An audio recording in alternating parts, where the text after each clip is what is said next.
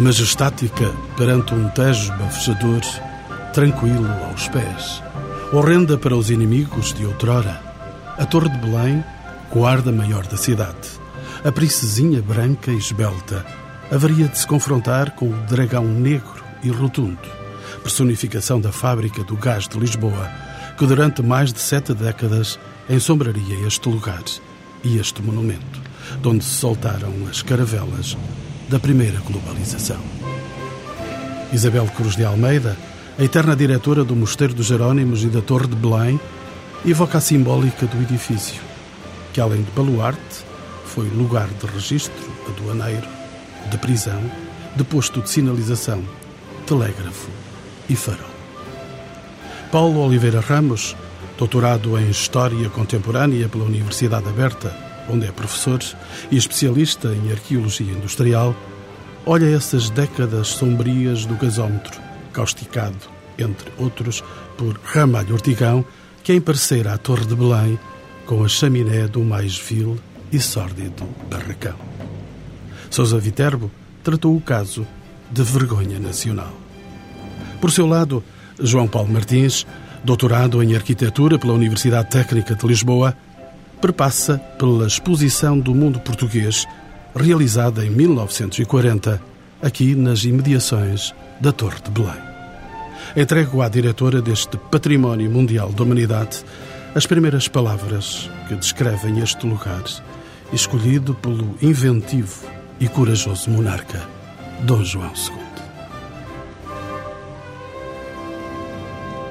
Chamada Praia de Belém, nessa altura podemos dizer que já tinha uma expressão forte, era uma população que vivia fundamentalmente de uma vida marítima, uh, do rio, portanto havia já aqui essa população que não era muito relevante, nem fazia de Belém assim um espaço especialmente importante, só que à altura em que a torre foi construída, já nessa altura havia uma igreja fundada por infante Dom Henrique, onde é o atual Jerónimos, que tinha como missão dar o apoio a esses navegadores que partiam e que pertencia à Ordem de Cristo.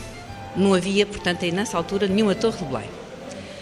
Estamos a falar, portanto, no reinado já de Dom João II e nessa altura sente-se que essa Lisboa começa a tornar-se um ponto cosmopolita, um ponto que interessava nessa altura à Europa perceber tudo isso que chegava a Lisboa vindo do movimento das grandes navegações marítimas. Isto mas este lugar de Belém já integrava a cidade, propriamente dita? Já, já integrava a cidade, mas não era muito relevante. Este local não era propriamente assim um espaço extremamente relevante. Só vai passar a ser relevante a partir já do finais de 15, princípio de 16.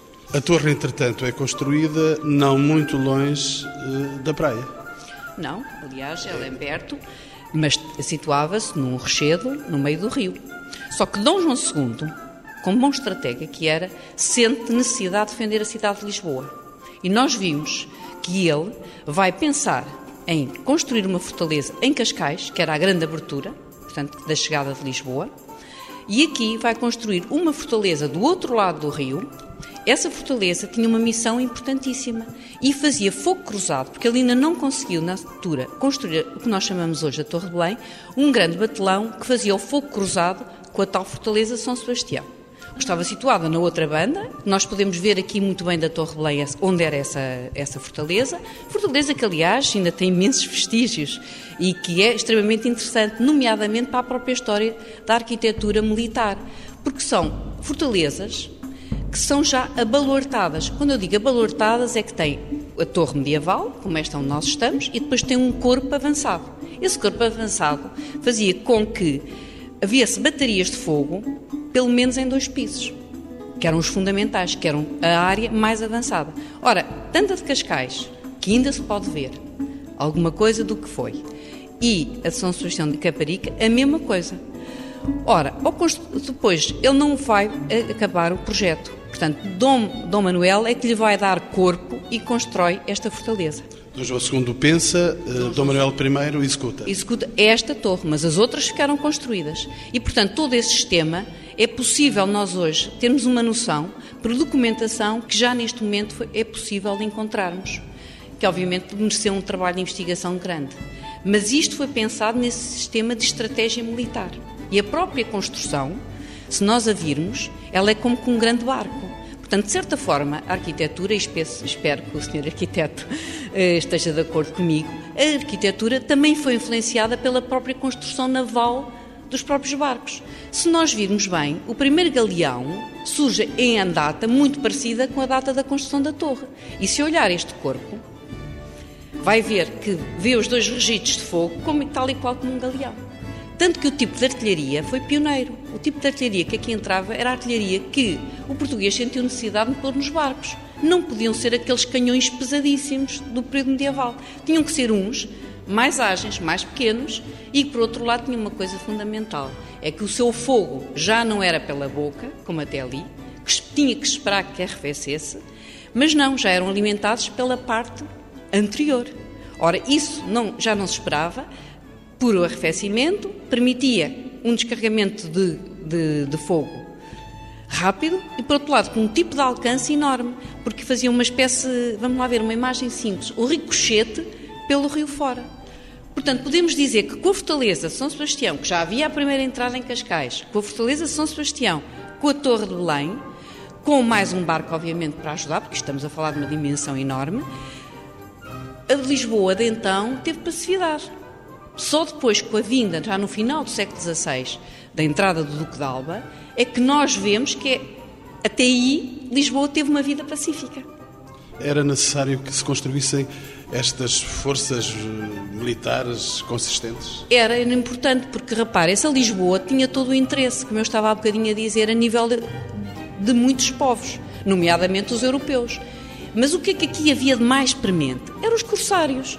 Ora, repare, no momento em que entram naus carregadas de, de materiais que eram obviamente ambicionados. Estavam a chegar do Oriente. Estavam a chegar do Oriente, como estavam também a chegar da África, porque nós não nos podemos pensar, esquecer também que mesmo quando lembramos da, da, dos Jerónimos e falamos da famosa custódia de Belém, repare que foi com o primeiro ouro que veio de Quiloa.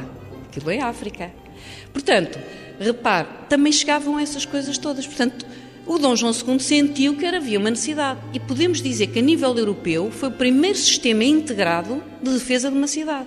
A Torre de Belém teve, naturalmente, várias fases de construção, desde o século XVI, em que ela é construída por Dom Manuel. Vamos dizer que a Torre de Belém, no seu íntegra, não foi muito alterada. O que nós temos aqui é praticamente quase o projeto. O que é que podemos dizer da alteração? Sabemos que no final do século XVI, e eu sinceramente não posso dizer que foi com a entrada, portanto, Filipe II, Filipe II de Espanha, Filipe I de Portugal, mas que foi feita uma alteração, porque encontramos no Códice Cadaval já uma planta que nos dá a entender que os dois registros que puseram aqui em cima, que deu assim uma espécie de uma casa-mata aqui, que ficava mais ou menos aqui até este varandinho que nós aqui temos a possibilidade de ver, este edifício. Eu, sinceramente, em termos de investigação, daquilo que partilhei com outros historiadores que também estudaram connosco este assunto, Parece-nos que, mesmo antes da entrada de Filipina, já havia esta ideia de construção daquela casa-mata. Porquê? Permitia-nos ter mais homens, esta torre é pequena, mais homens. O mesmo o seu desenho e plantas é curiosíssimo porque se vê o aproveitamento, tal e qual como se faz num barco. É engraçadíssimo, mesmo a zona de dormir e tudo, são exatamente o desenho de um, de um como se fosse estivéssemos num barco. Aliás, mesmo este, esta zona central, que nós chamamos do claustrim, era quase como se fosse aquele espaço central do, do, de um galeão. Ora bem, portanto, esse registro foi feito. Nós temos documentação que nos mostra isto até ao século XIX.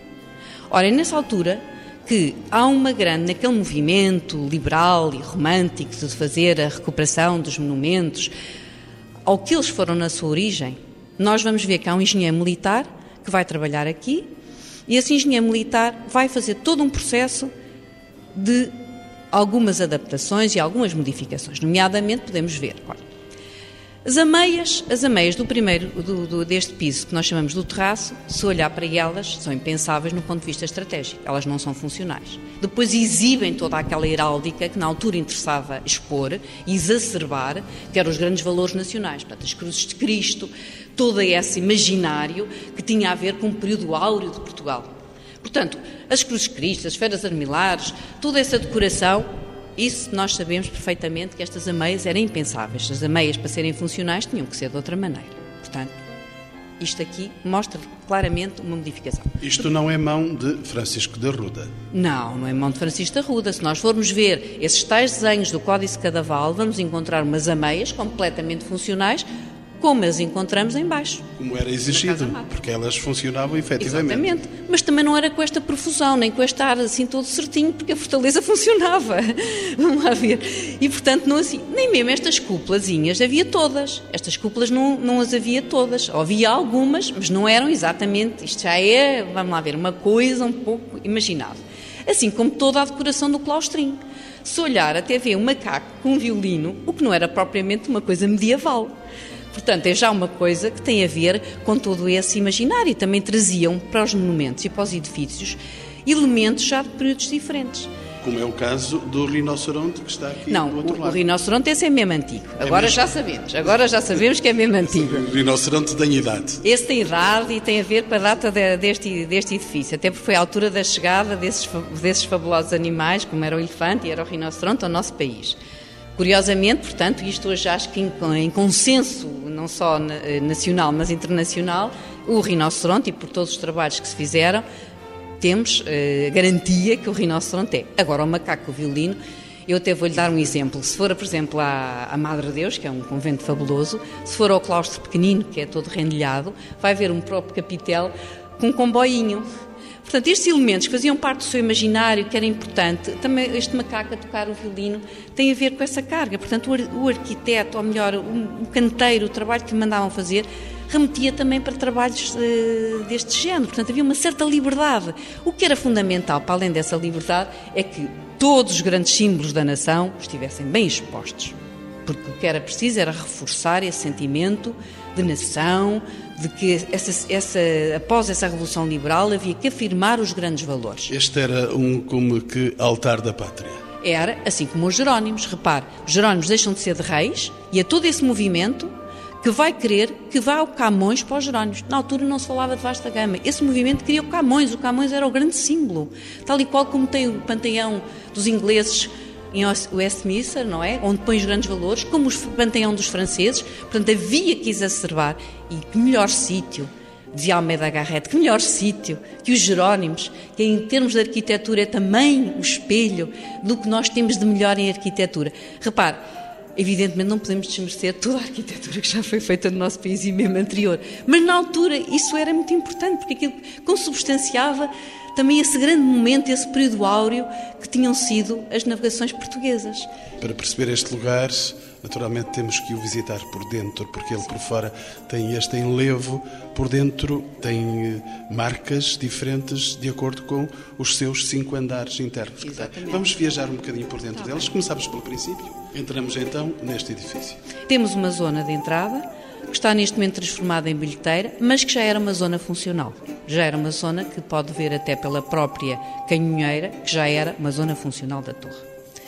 Temos o grande, o grande volume da torre à maneira medieval e depois temos a parte abalortada, a parte avançada. Vamos subir ao segundo piso. Vamos subir ao segundo piso, encontramos um belíssimo terraço, com uma exposição fantástica sobre o rio, que nos permite ver muito bem a tal Fortaleza São Sebastião, permite-nos ver o bugio. Já podemos daí delinear essas várias linhas de defesa da Barra do Tejo. E nessa zona é que nós encontramos essas grandes transformações do restauro do século XIX. Subimos, continuamos a subir a torre e vamos dar com a primeira sala, que ficou sempre com o nome de Sala do Governador.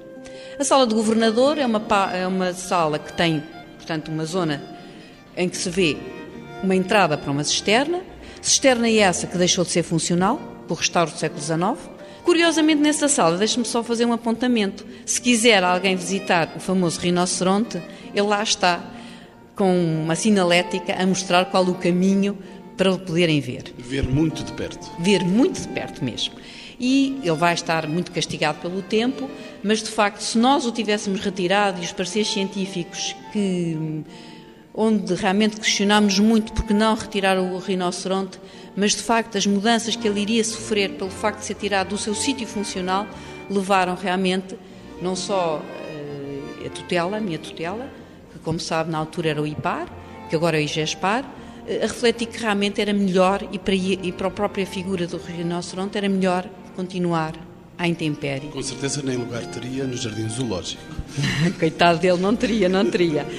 Depois temos a Depois Sala dos Reis. temos a Sala dos Reis, que é onde nós estamos. A Sala dos Reis, com este lindíssimo varandim, que enfim, posso aqui falar das influências que podem ter vindo, apesar do varandim certamente não ter sido exatamente assim, mas posso lhe dizer que, no entanto, as gravuras e os desenhos antigos mostram que havia de facto um varandim. Por cima está a Sala de Audiências. Está a Sala de Audiências, que é uma sala com imensa beleza, acho que eh, panoramicamente ainda, ainda é mais bela, Está mais alto. está cada vez mais alta. E depois, finalmente, um espaço que sempre teve o nome de capela, mas que eu, sinceramente, aí na parte de investigação, é que não vemos maneira de justificar aquela capela. Depois, em cima de tudo, depois da capela, É o grande terraço. é o grande terraço. Que era um terraço onde eu gostaria imenso de poder remeter muito para todo o espaço envolvente, porque acho que esta, a história deste, desta zona é uma história riquíssima e que nos ajuda a compreender o monumento e o monumento, por sua vez, ajuda-nos a compreender a sua zona. Depois, só me deixe dizer, lá embaixo então, há uma coisa que, que todo turista ou todos os nossos nacionais adoram, que são as masmorras. A ideia das masmorras com a Torre de Belém O é, grande imaginário da repressão e da tortura. Exatamente. Esse, esse então, digo-lhe, é sim um ponto de grande, de grande afluência. Lá realmente tentei explicar um pouco, enfim, a história das masmorras, porque as pessoas esquecem-se completamente que foi paiol. Portanto, é um, um, um espaço de enorme interesse. Belém estava fadada, desde as descobertas, para fazer permanecer junto ao mar exaltantes memórias da pátria. O Mosteiro dos Jerónimos e a Torre de Belém erguem-se em sumptuosidade. No século XIX, o lugar avantaja-se com sinais indeléveis que passam pelo Palácio de Belém, onde ao lado se perpetua a receita dos pastéis dos monges expulsos do mosteiro. Partem daqui os primeiros comboios entre Pedroços e Cascais. Aqui surgem os pioneiros do futebol popular do Clube de Belém. Uma feira e um hipódromo também aqui existiram. Daqui tentaram Gago Coutinho e Sacadura Cabral rasgar os céus do Atlântico. E com registro para a posteridade, em 1889 é inaugurada a fábrica do gás de Belém. Lisboa ganhava uma nova fonte de energia para a iluminação da cidade. Ao mesmo tempo, a Torre de Belém confrontava-se com uma concorrente de peso. A princesinha branca e esbelta é perseguida pelo dragão negro e rotundo. Este é, aliás, o nome da tese de doutoramento em 2003 do professor Paulo Oliveira Ramos. Deixe-me só lembrar, em 1863, o Pseudónio da Silva, o arqueólogo e arquiteto, faz uma das primeiras fotografias da torre, que é publicada numa revista designada Revista Pitoresca e Descritiva de Portugal, com vistas fotográficas. Essa imagem é muito interessante. Vemos que a torre dominava o areal, existindo apenas três ou quatro barracas, que deviam ser barracas de banhos, pequenas embarcações, uma guarita e algumas pilhas de madeira. A partir de 1888, localiza-se aqui a fábrica de gás. As razões para a localização da fábrica neste sítio, e sabemos que em 1887 ofereciam-se duas localizações possíveis, uma em Alcântara, outra junto à Torre de Belém, e é esta que é escolhida. Há um engenheiro pertencente à Companhia de Gás de Lisboa que justifica muito bem as razões da escolha. Era um local central, segundo o texto dele, o espaço era suficiente para o presente e para o futuro e era a grande acessibilidade para a descarga do carvão. A Câmara Municipal de Lisboa, como ele também diz num outro documento, depois de uma curta negociação, ofereceu o terreno. E foi assim que se inicia a construção da fábrica, em 1888. Há, entretanto, outras fábricas de gás em Lisboa nesta época. Sim, eh, temos, por exemplo, os anos 50 do século XIX, podemos falar, por exemplo, da fábrica de gás da Companhia Lisbonense de Iluminação, de Iluminação a Gás, na Boa Vista, cuja segunda fachada gótica, eh, dos anos 1875-76, dava para a Avenida 24 de Julho e que ainda é visível hoje. Estão lá os vestígios dessa fábrica, que antecedeu a nossa aqui de Belém. Este lugar era um lugar eh, destinado a ser industrializado? Estava a raiar aí a época industrial? Eu não sei se poderemos dizer isso, mas que eh, esta zona de Belém estava marcada já desde o século XVIII por uma importante unidade fabril, que era a Cordoaria Nacional da Junqueira. Tem aqui o seu sinal do edifício que está aqui construído. Exatamente, um belíssimo edifício, apesar de estar troncado hoje, as alas laterais tinham cerca de 100 metros, iam até ao Tejo. Eventualmente poderá vir a ser ocupado por outras funções, Daria proximamente? Um, daria um uma belo museu do mar, qualquer coisa ligado a estas matérias. Mas Belém também foi importante porque foi a porta de entrada para a energia a vapor, que é uma coisa que poucas pessoas conhecem. Cerca de 1819 eh, portanto, nos anos antes do que é costume dizer, tanto no aspecto fabril como na navegação fluvial e depois oceânica, aqui no Bom Sucesso, onde estava hoje eh, uma universidade, naquelas instalações, montou-se uma fábrica com duas máquinas a vapor e os barcos, pois o cais era encostado à fábrica, que serviram para navegar no Tejo e logo depois, pelos anos 20, já navegar até ao Porto. Esta fábrica que só está em fotografia e em filme, diríamos uh, que felizmente desapareceu. Como é que ela se envolvia aqui com a Torre de Belém? Já deixe-me lembrar que ocupava cerca de 40 mil metros quadrados. Quanto? 40 mil metros quadrados. Corresponde, grosso modo, ao jardim que está aqui atrás da torre. E nesse jardim, vou-lhe só dar uma ideia do que é que constavam os equipamentos. Tínhamos gasómetros telescópicos de 20 metros de altura, 40 de diâmetro, 20 mil metros cúbicos de capacidade, casas de máquinas, casas de caldeiras, oficinas, depósitos, armazéns, salas de condensadores, baterias de fornos externas, habitações, pavilhões, cocheiras, telheiros, garagens e as famosas chaminés, que tinham 35 metros de altura, enquanto a torre não ultrapassa os 30. E a fábrica teve uma série de implicações, eh, teve uma série de implicações para a torre, que se nos remetem sobretudo para as maleitas causadas nas cantarias exteriores. Uh, cito, por exemplo, um documento de 35 em que falava da vizinhança vexatória e corrosiva da fábrica. Ramalho, por seu lado, diz-nos que a fábrica, cito, cuspinha e inundou a torre com salivadas de um fumo espesso, gorduroso e indelével. Houve, portanto, reação por parte da sociedade civil e dos intelectuais que reagiram. Nomeadamente Sousa Viterbo, Júlio de Castilho e o Ramalho, mas eu gostaria de destacar, porque por vezes é esquecido, que quem reagiu em primeiro lugar e reagiu brilhantemente foram os ilustradores, logo em novembro de 1888. Isto é, passavam de seis meses da construção da fábrica. Rafael Bordal Pinheiro publica nos Pontos nos Is, no António Maria, e o Gustavo, o Manuel Gustavo também publica no António Maria. Mas ainda há outras pessoas a reagir. No primeiro bloco de reação, porque este bloco vai se manter, são os viajantes estrangeiros, que têm passagens interessantíssimas sobre o que estava aqui a fazer, e por outro lado, membros, alguns membros da Câmara dos Pares, nomeadamente Fernando Lacher, que reage em 1897, no momento em que apresenta um projeto de lei destinado a conservar e classificar os monumentos nacionais. Sr. Professor, eh, mesmo assim, a fábrica foi-se mantendo e não foi liquidada. Exatamente, exatamente. A fábrica ficou aqui até 1950, digamos. Há, os vestígios, os últimos vestígios ficaram aqui até 1950. Quase um século de presença. A torre é classificada em 10 de janeiro de 1907, portanto é um dos primeiros monumentos a ser classificados em Portugal. A fábrica ainda elaborará mais 40 anos. Essa não foi classificada? A fábrica... Não, não foi, infelizmente.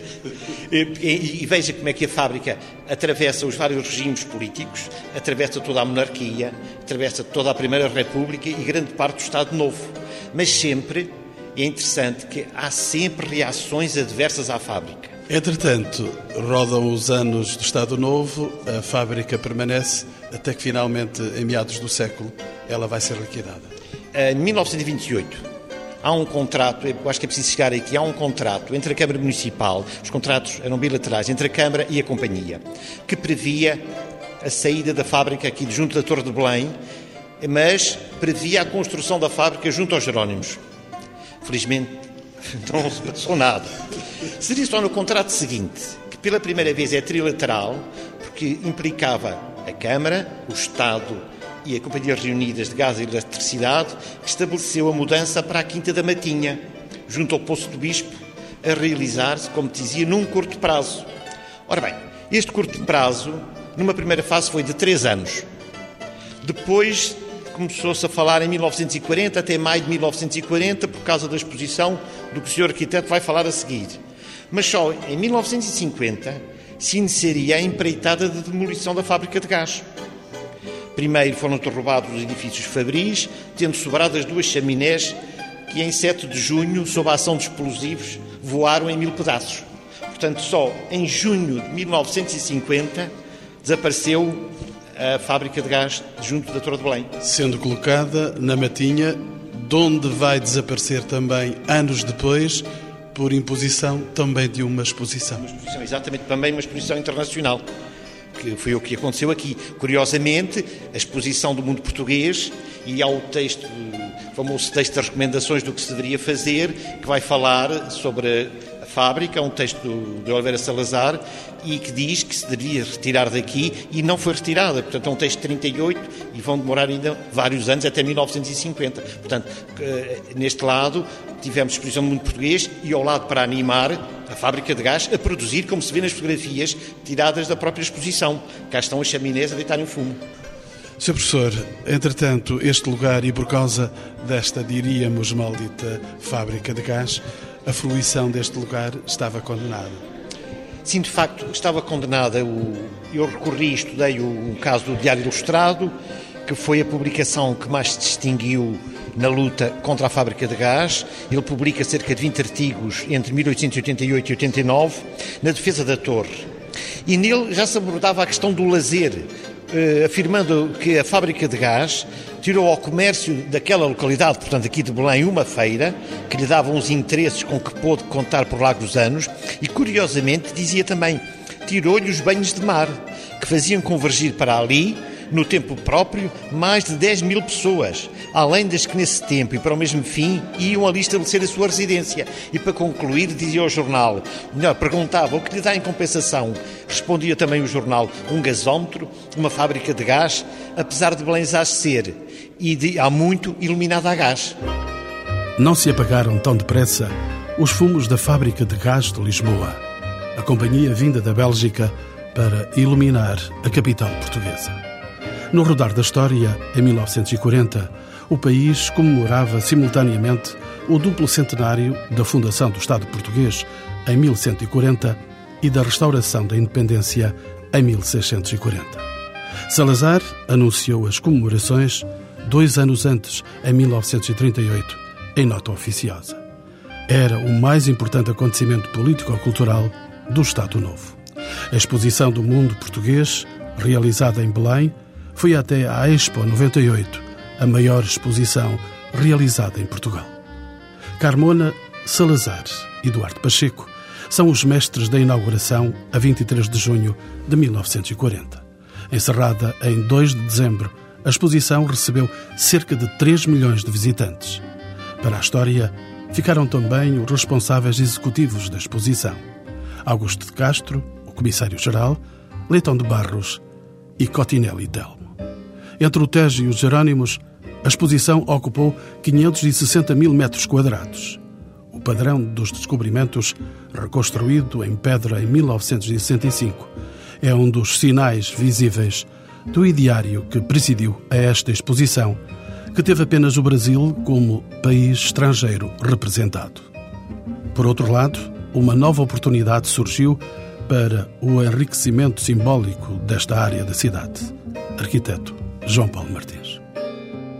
Repare-se como há aqui uma uh, procura de, uh, não sei como é que é dizer, de, de, complementar os temas, ou seja, os centenários que se comemoravam nessa altura, era o centenário da fundação da nacionalidade, portanto em 1140, e da restauração não é? de 1640. Ou seja, os Jerónimos e a Torre de Belém, os descobrimentos não têm necessariamente a ver com estas duas datas-chave, não é? Mas, a propósito dessas comemorações, vai-se usar essa oportunidade. Há um enquadramento necessariamente histórico e patriótico. Exatamente. E, portanto, o, o facto de já termos aqui dois monumentos nacionais classificados, não é? reconhecidos como tal, envolvidos por estas instalações fabris, mas também militares, não é? Havia os famosos hangares dos hidroaviões e as instalações dos submarinos. Portanto, isto era, era um subúrbio industrial da cidade, um bocadinho esquecido ou e materializando todas essas, essas recomendações para que se olhasse com outra atenção para, esta, para este umbigo da nação, digamos assim. O plano dos centenários vai desde o primeiro momento, é o tal documento de Salazar que diz imediatamente vamos ter de libertar a Torre de Belém e aponta desde logo este terreno, estes terrenos vagos entre a Junqueira e a Praia de Belém como sendo o local uh, adequado à realização da exposição. Sr. Arquiteto, o que é que pretendia efetivamente a exposição do mundo português? Bom, isso é uma, uma, uma questão hum, complicada. Eu pretendia justamente isso, reconstituir, encenar uma imagem da história do país, não é? Uma comemoração.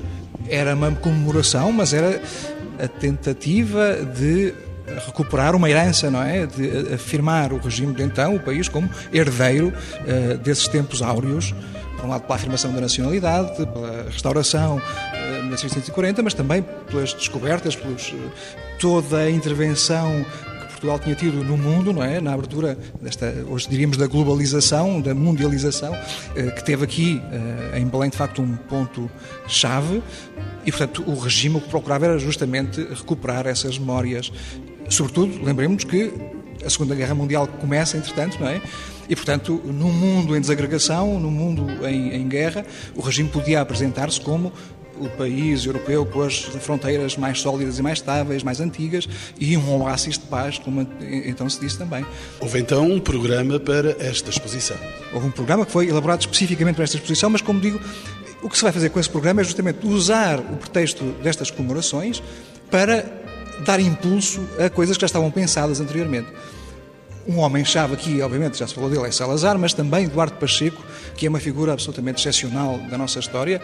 Para nós, arquitetos, engenheiros, enfim, para quem lida com o património também, é um, uma peça-chave para a compreensão do século XX português.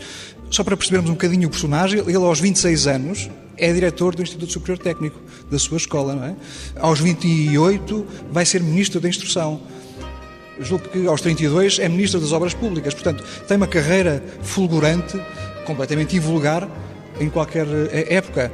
Este homem é, então, absolutamente decisivo para que isto aconteça. Sim, julgo que sim. Ele, ele tinha sido Ministro das Obras Públicas de 32 a 36 e logo nessa altura lança uma série de iniciativas que vão ter a ver justamente com do mundo português desde já, porque ele vai convidar a vir a Portugal um urbanista francês, um tal Donat Alfred Agache, vem em 33 a, a, a Lisboa para iniciar um plano para a região oeste de Lisboa, ou seja, foi para a Costa do Sol.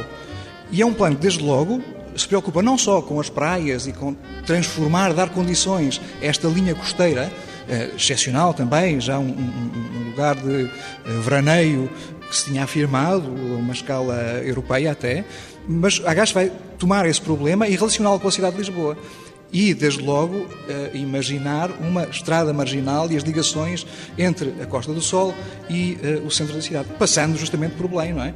Belém está aqui a meio caminho e, portanto, esse plano que vai ser depois desenvolvido por um outro arquiteto francês, um, de Groer, que vai ser chamado de novo por Eduardo Pacheco, quando retoma uh, o cargo de Ministro das Obras Públicas. Bom, esse gesto de ligar Lisboa a, a Cascais, através de uma estrada marginal, que vai ser, de facto, implementado também aqui assim na zona de Belém. E, portanto, Belém fica ligado diretamente ao centro da cidade, aproxima-se do centro, não é? Ganha-se, hoje diríamos, uma centralidade que não existia nessa altura.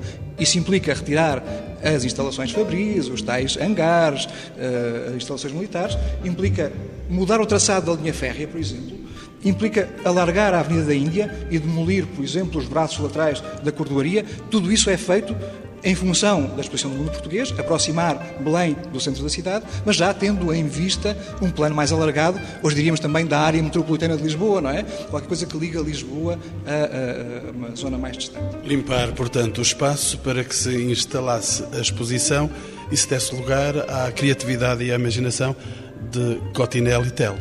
Exato. O Cotinel e Telmo vai ser escolhido como arquiteto-chefe da exposição do mundo português. Porque há outros arquitetos. Há outros arquitetos. Há, de resto, uma geração uh, extraordinária de arquitetos nessa época em Portugal, desde muito cedo também apoiados pelo próprio Eduardo Pacheco, à frente do Ministério das Obras Públicas. O Cotinel era uma figura muito especial. Ele uh, termina o curso das Belas Artes como arquiteto em 1920 e logo em 21 passa a dirigir aquela que será a primeira revista infantil portuguesa de grande sucesso, o ABCzinho. E vai ser o diretor do ABCzinho até 29, fazendo bandas desenhadas, escrevendo uh, as histórias, uh, as construções de armar, ou seja, um homem com um, pé uh, na arquitetura, ele vai ser arquiteto dos caminhos de ferro, trabalhar na CP como arquiteto, de facto, dos edifícios, de passageiros, etc. Mas tem esta vertente dos mídia, diríamos hoje também, não é? Dos meios de comunicação em massa e com esta a banda desenhada, as historietas que ele inventa de uma imaginação delirante e que vai ser também o Cotinelli a realizar aquele que vai ser o primeiro filme falado completamente feito em Portugal, a Canção de Lisboa. Mais uma vez, uma matriz daquele é imaginário português, não é? A matriz das comédias à portuguesa que marcaram depois a evolução de grande parte da produção cinematográfica nacional. Portanto, o Cotinelli, de facto, é um homem que tem esta formação de arquiteto, esta prática de arquiteto, mas tem um pé uh, na banda desenhada, nas edições, outro pé uh, no cinema, uh, no espetáculo. É de facto um sujeito muito especial e foi certamente uma boa escolha para essa missão de arquiteto-chefe da exposição. E depois vai ter, naturalmente, a colaboração de toda essa geração. Pardal Monteiro, Cristino da Silva, Cristino Daciano, o Cassiano Branco, sim, o próprio Keilo do Amaral vai colaborar, Raul Rodrigues Lima, enfim, todos eles, quase sem exceções, vão eh, estar envolvidos de alguma maneira ou de outra no projeto de edifícios ou de zonas exteriores ou de pequenos complementos. Todos para exibirem a função dos valores do Estado Novo, aqui nesta exposição. Sim, Sim, podemos dizer isso. Todos eles colaboraram nessa missão de dar imagem, não é? de materializar essa, esse espelho que o regime fazia de si próprio. E há colaborações, eh, enfim, bastante surpreendentes, inesperadas, não é? Vemos o Almada, os artistas plásticos também, não é? Pintores, escultores, os chamados decoradores. O Almada estava obviamente, a colaborar com a expressão portuguesa, ao mesmo tempo que o Dantas, não é? O Júlio Dantas. E, portanto, os tempos do, do manifesto anti-Dantas estavam completamente esquecidos, não sei, pacificados, mas, enfim, circunstancialmente, pelo menos, a exposição conseguiu reunir aparentemente toda a gente, não é? E, e ao nível do público também esse, é o eco que nós temos, que houve um certo consenso entre os opositores do regime e, e, e, aqueles que eram mais defensores da política do Estado. Não houve ao tempo manifestações, não era tempo para isso foram superficiais. Terá havido alguma coisa, terá havido algumas reações de uh, personagens mais uh, vanguardistas, mais inconformados, mas, enfim, penso que não tiveram a importância que podíamos imaginar uh, que a exposição viesse a despertar. O que é que subsiste ainda a ser arquiteto? O que é que subsiste ainda dos planos então desenvolvidos? E como se tem qualificado esta área nobre da cidade de Lisboa? Bom, de facto, muita coisa subsiste, muita coisa subsiste. Por um lado, essa, essa uh, rasgamento urbanístico, não é? De ligação do centro da cidade à zona do Belém, isso ficou consolidado definitivamente nessa altura. A Praça do Império, grande praça aberta ao rio, construída à frente dos Jerónimos, que estava já em projeto antes da exposição do mundo português, ficou também definitivamente construída. Uma espécie de eco da Praça do Comércio, se quiserem, não é? Reconstruir-se uma praça com esse princípio de grande praça aberta à paisagem, ao rio, que expressa efetivamente essa vertente marítima da cidade. Tinha-se pensado que os edifícios que compunham a exposição do mundo português deviam ser todos demolidos e alguns deles reconstruídos em betão, não é? em estruturas perenes, para novas funções para museus, sobretudo, foi o projeto, o plano que imediatamente surgiu, e aconteceu uma coisa curiosa. Aqueles que se queria construir definitivamente ficaram ainda, foram-se arruinando, depois foram demolidos. O último, penso eu, foi aquele que o Cotinelli Telmo tinha projetado, o, o Pavilhão dos Portugueses no Mundo, em 1956, é, é a data que eu tenho como sendo a da demolição. Uh, o padrão dos descobrimentos, penso que em 43 terá sido demolido, o que tinha sido feito para a exposição. E, portanto, ficámos expectantes de ver uh, o que é que se faria nesses lugares, de um lado e do outro da Praça do Império. Houve vários projetos, houve vários títulos de, museu, vários museus para colocar nesses espaços e nada se fez. Veio o padrão dos descobrimentos, que está aí de pé. Exatamente, veio o padrão dos descobrimentos em 1960, nas tais comemorações henriquinas, um bocadinho porque todos os concursos que se fizeram para construir um monumento ao Infante Henrique em Sagres tinham falhado Em 1960, justamente, foi o terceiro concurso, não havia maneira de haver acordo, de haver uh, vontade política também de construir qualquer coisa uh, definitivamente em Sagres. E, foi... e depois? Aquele mais que polémico ao tempo, Centro Cultural de Belém. Sim. que está aqui nos nossos olhos, aqui ao lado. Mas antes disso ainda, há um outro edifício da Exposição do Mundo Português que subsiste um, ou dois, ou três até, que são os que estão entre a linha do comboio e o rio. Nesta faixa entre a linha do comboio e o rio, já fechado também Museu de Arte Popular, é um antigo pavilhão da Exposição do Mundo Português que foi transformado e passado a definitivo, digamos assim, logo no período imediato. Ou seja, assim que fechou a exposição, Cotinelli Telmo e uma parte da equipa foi de novo uh, nomeada para fazer um novo plano para esta zona. E aí vão-se fazer uma série de projetos, os tais dos museus que nunca foram construídos e esses também de transformação desses pavilhões. Esses que tinham sido pensados sempre como provisórios vão ser de facto tornados definitivos, ainda existem, como digo, o espelho d'água existia já e, portanto, é transformado também. Do outro lado, onde estão os clubes navais, eh, mais uma vez eram pavilhões da exposição, que vão ser sofrer pequenos arranjos, ainda pinturas a fresco por aquelas paredes fora.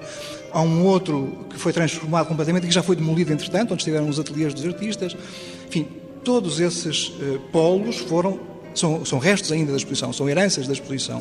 Dando dois passos na história à frente, anos 90, finalmente o CCB. Sim, mas é bom a gente não esquecer dos anos 80 também.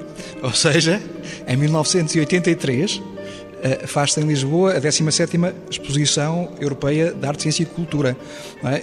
Dois dos polos vão ser justamente a Torre de Belém e os Jerónimos e vão ser classificados como património da Unesco. Portanto, mais uma vez, reforçamos o simbolismo não é? e o significado, a importância uh, destes dois edifícios uh, para a cultura mundial agora. E, finalmente, então, nos anos 90, quando Portugal assume a primeira presidência da Comunidade Económica Europeia, penso que era assim que se chamava ainda na altura, não é? Uh, é em 92 que isso vai acontecer e, portanto, vai-se lançar um concurso público internacional de arquitetura e vai-se escolher aquele sítio, frente a, a, aos Jerónimos, frente à Praça do Império, para uh, se fazer a sede uh, nobre uh, que vai acolher esse, esse momento. É? Aí também a ordem simbólica funcionou. Eu julgo que sim. Eu julgo que sim. Este, o sentido cosmopolita do país precisava de ganhar um novo impulso, não é? Precisava de ser renovado e vai escolher de novo esse sítio por essa sua importância. Significativo também que o nome de Praça do Império se mantém apesar de tudo, não é? Apesar da Revolução, apesar... E apesar do Império estar em baixa. Apesar do Império ter desaparecido, o próprio Estado Novo reviu a designação, não era, para províncias ultramarinas, mas a praça continua sendo do Império, o que não deixa de ser se calhar significativo deste nosso país, digo eu. Doutora Isabel Cruz Almeida, voltamos à Torre de Belém. Este é um dos monumentos mais visitados de Portugal. Posso lhe dizer que a grande, a grande fatia é realmente as escolas. Hoje em dia nós temos uma sobredosagem de visitantes escolares.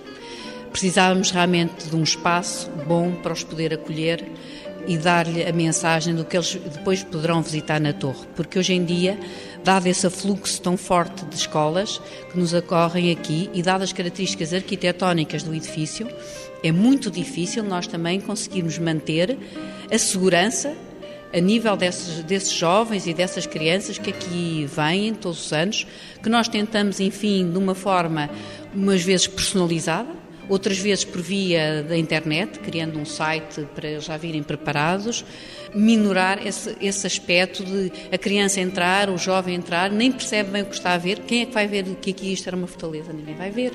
Isso é uma coisa que tem que explicar, tem que se fazer entender. Ora bem, nós, de uma forma personalizada, temos um serviço educativo muito pequenino, não é? Não temos ali nem um batalhão de escolas, porque é preciso pensarmos, temos dias em que temos mais de 1.500 crianças.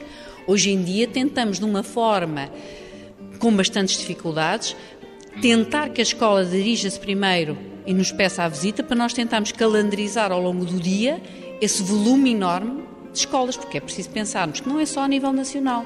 Muita escola a nível internacional vem visitar este edifício. Portanto, se nós não temos, como uma espécie, uma central de reservas, temos um, um problema que é termos, ao mesmo tempo, muitas pessoas. No ponto de vista turístico, é evidente que é um local extremamente apelativo. Arquiteto João Paulo Martins, ao menos os olhos podem descansar aqui da Torre de Belém, naquela torre de Algés? É um sinal de futuro? Sim, eu penso que a torre que o arquiteto Gonçalo Birne eh, projetou para a entrada do Porto retoma bastante este princípio que a Torre de Belém aqui materializava, ou seja, eh, combina de uma maneira exemplar aquilo que são as necessidades funcionais, é? e aqui eh, estávamos a falar de necessidades militares, ali serão sobretudo económicas e de, e de trânsito, gestão do tráfego, combina isso com a capacidade de ir para além dessa resolução simples e dar-lhe um sentido simbólico de objeto invulgar, objeto notável, não é? Da arquitetura moderna. Moderna, sem dúvida nenhuma. Penso que sim. Ficamos bem servidos com esse acrescento à Barra do Tejo. Mar.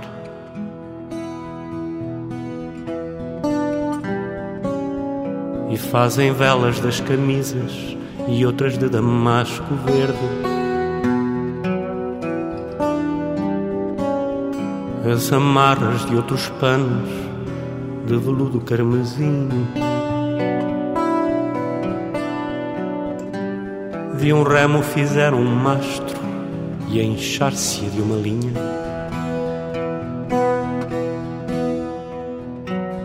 E tão docemente embala esta batel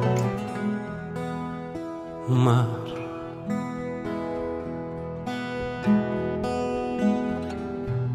E entregou-lhe o nome seus cabelos aos ventos. Na quietude tão só, tão ausente de tudo. E mais quieta era a luz no sossego das águas. E uma música escorre dos céus